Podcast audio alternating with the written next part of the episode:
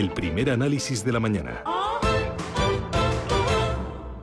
Yo nunca dije que debiera, que debiera de ser un impuesto, dije que se debía estudiar cómo se podía y se debía compensar el efecto capitalidad. Y eso es lo que creo que se debe hacer. Que desde luego debería afectar a las rentas altas y a las grandes corporaciones. Pero no tiene que ser por la vía de, de un impuesto nuevo. Puede ser, simplemente puede hacerse de otra manera. Lo que tiene que haber es un reequilibrio en España. Eso parece que es bastante lógico.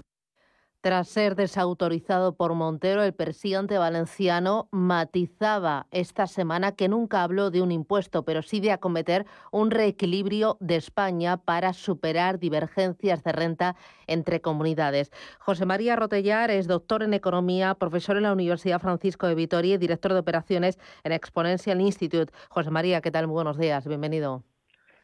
Hola, buenos días.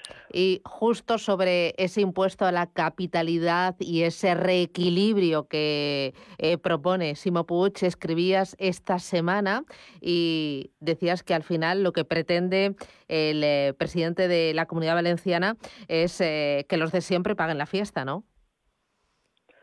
Bueno, vamos a ver, es que lo primero que, propuso el presidente de la, de la región autónoma valenciana es un, nuevo impuesto, pero un impuesto exclusivo para los madrileños, ya con independencia de su renta, porque al final, como todo impuesto sería progresivo y afectaría y afectaría a todos, es que da igual, o sea, es que aunque afectase solo a lo que él llama rentas rentas altas, tampoco podría ser eh, un impuesto exclusivo para solo una serie de personas, se tornaría casi seguro en inconstitucional. El ministro Escribá que se suele deslizar con bastante frecuencia y meterse en determinados problemas que quizás no sean los suyos, apoyó de alguna manera con sus palabras, o al menos dijo que era una idea que tenía un recorrido largo para estudiar, y después fueron desautorizados por la ministra de Hacienda, que creo que es conocedora de que no puede poner, no puede imponer ese impuesto a una parte de solo de los de los españoles. Entonces es, es un absurdo. Valencia tiene un problema, tiene un problema de financiación, es cierto,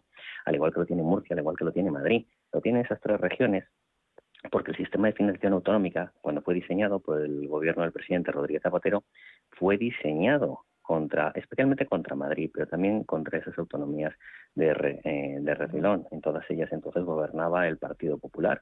Entonces, si le quiere pedir explicaciones a alguien, que se las pida a aquel Ejecutivo y sobre todo también al actual, que es del mismo signo político. Pero es más, si quiere que eh, Madrid, digamos, reequilibre todavía más, requeriría más que Madrid, ojo, eh, de, al, al, Fondo de Garantía de los Servicios Públicos Fundamentales, de donde oficiosamente se nutre eh, las partidas que han de ir a las autonomías para sanidad, educación, servicios sociales, para los servicios esenciales, ¿no? Bueno, pues eh, una parte la introduce la Administración General del Estado y otra las comunidades autónomas. De la parte de las comunidades autónomas, más del 70% lo nutre Madrid. En total del fondo, contando lo que aporta la Administración General del Estado, es casi un tercio, casi, casi un 30% lo que aporta lo que aporta Madrid, con lo cual se puede decir que de aquello que le llega a los valencianos de ese fondo, vamos a poner autónoma valenciana, casi un 30% sale de Madrid. Pero es más, es que como en ese sistema se introdujo una trampa para Madrid, que es el tope o el límite del fondo de competitividad, cada año Madrid deja de percibir entre 550 y 850 millones de euros que le corresponden y que por ese tope que se introdujo se lo queda directamente a la Administración General del Estado, que no va a ninguna comunidad autónoma. Desde que eh, se produjo el inicio del sistema, eso suma 6.400 millones de euros. Como no parece que vayan a eliminar ese tope y darle a Madrid lo que le corresponda, bueno, pues por lo menos la Administración General del Estado que lo eh, que lo utilice en distribuirlo entre otras comunidades autónomas, ¿no? Y ahí tiene el señor Puig 6.400 millones de euros que le reclama el señor Sánchez. Bueno, si hubiera reequilibrio entonces el reequilibrio tenía que ir hacia el otro lado y luego Chimo Puig intenta evitar la palabra impuestos y ahora utiliza eso del reequilibrio cuando otros políticos eh, intentan también evitar impuestos o subir impuestos y hablan siempre de armonización o de redistribución. Bueno, eh, hablabas de, mm, de esa contabilidad, de ese sistema eh, financiero que ya impulsó Zapatero. Recordad también otras, em, otras declaraciones, era del responsable del Partido Popular en Alicante que decía, bueno, eh, si Simo Pus es coherente y pide un eh, impuesto a la capitalidad, entonces Alicante también va a pedir un impuesto a la capitalidad a Valencia porque es eh, el corazón de la comunidad valenciana. Si nos ponemos así, pues vamos a ponernos chulos todos, ¿no? Bueno, es que yo, creo que, las manifestaciones del de, portavoz del Partido Popular de Alicante se harían enmarcadas dentro de, un tono jocoso y de ironía, ¿no? Eh, para, para reducir al absurdo lo que estaba diciendo el señor Puig, ¿no? Acerca de un impuesto a la capitalidad. Eso es, eso es absurdo. Madrid lleva siendo la capital desde tiempos de Felipe II y no siempre ha sido el polo y el foco de atracción de inversiones de profesionales, de empresas que, que es ahora, ¿no?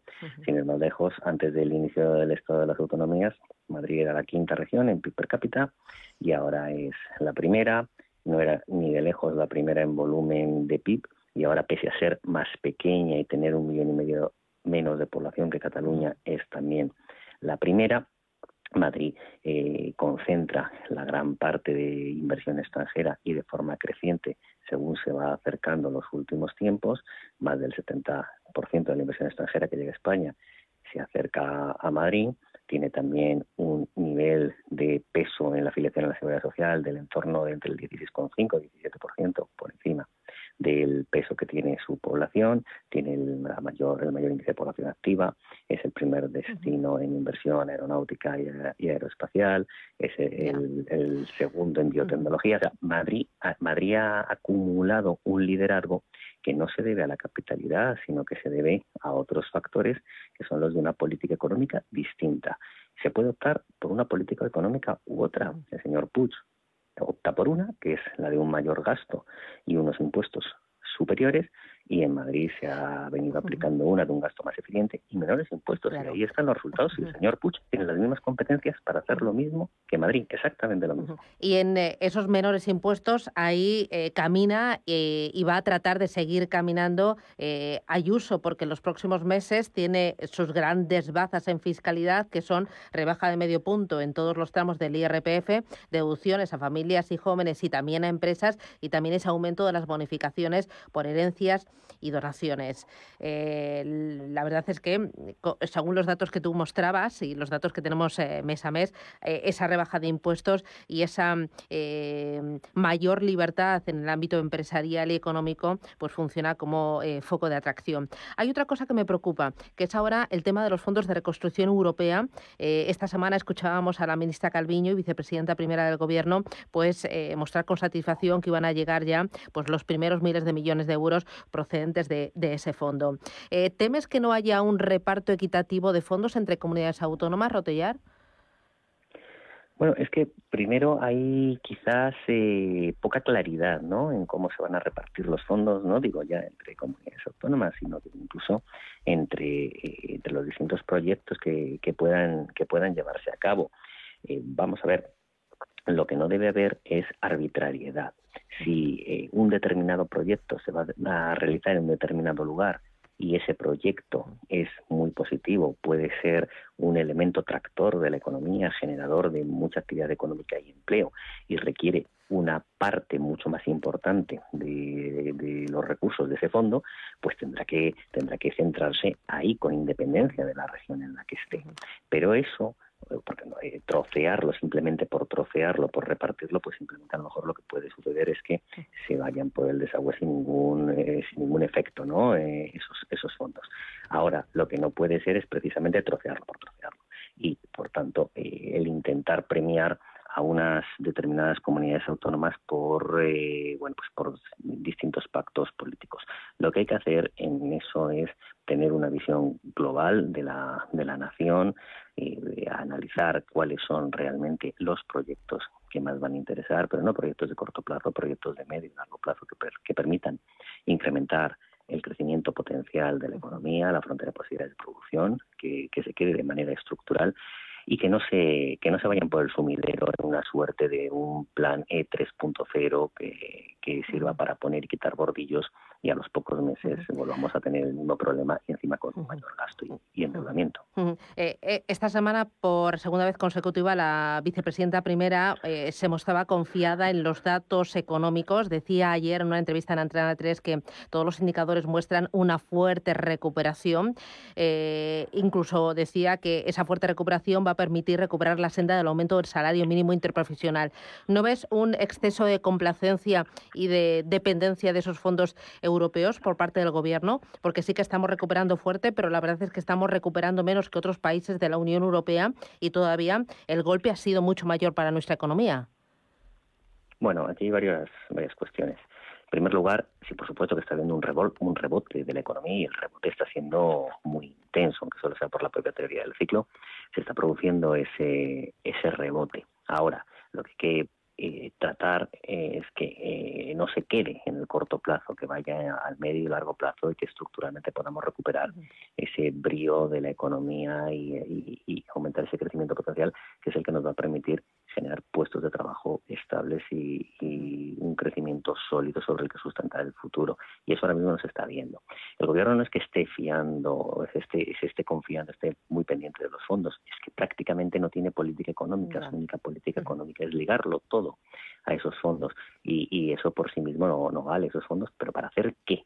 para hacer un planeo, para realmente acometer un verdadero, una verdadera reforma estructural, hay que hacer muchas reformas, porque entre otras cosas los pide Bruselas y aunque no los pidiese, habría, eh, las pidiese habría, que, habría que hacerlas. Nos han anticipado 9.000 millones, que es menos importe del que ya iba a haber sido, ya, ya eso fue hace meses cuando se decidió que iba a ser menos importe, llegarán seguramente a finales de año otros 10.000 millones, pero ojo que están ligados todos a la realización de una serie de reformas estructurales y hay voces contradictorias en el gobierno. Entonces, no solo es que hay un exceso de triunfalismo, es que, porque dice la vicepresidenta Calviño que a ver si, se consolida la recuperación y por tanto se puede subir el salario mínimo interprofesional. Si no se sube ahora, será porque considera que puede ser negativo para la economía. Entonces, si es negativo para la economía, ¿por qué habrá de subirlo después?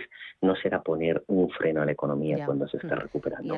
Entonces, yo creo que es muy contra, muy claro, muy contraproducente. Los, los jóvenes, por ejemplo, se les impone un salario mínimo con la tasa de paro que tienen, es lógico será, será ponerles una, levantarles una barrera a, sus posibilidades de, de, encontrar un puesto de trabajo. Rotellar, un placer charlar contigo, José María Rotellar. Da gusto empezar la mañana contigo. Gracias por los datos, los argumentos y que tengas buen día, buen fin de semana. Cuídate mucho. Igualmente, muchas gracias, Adiós.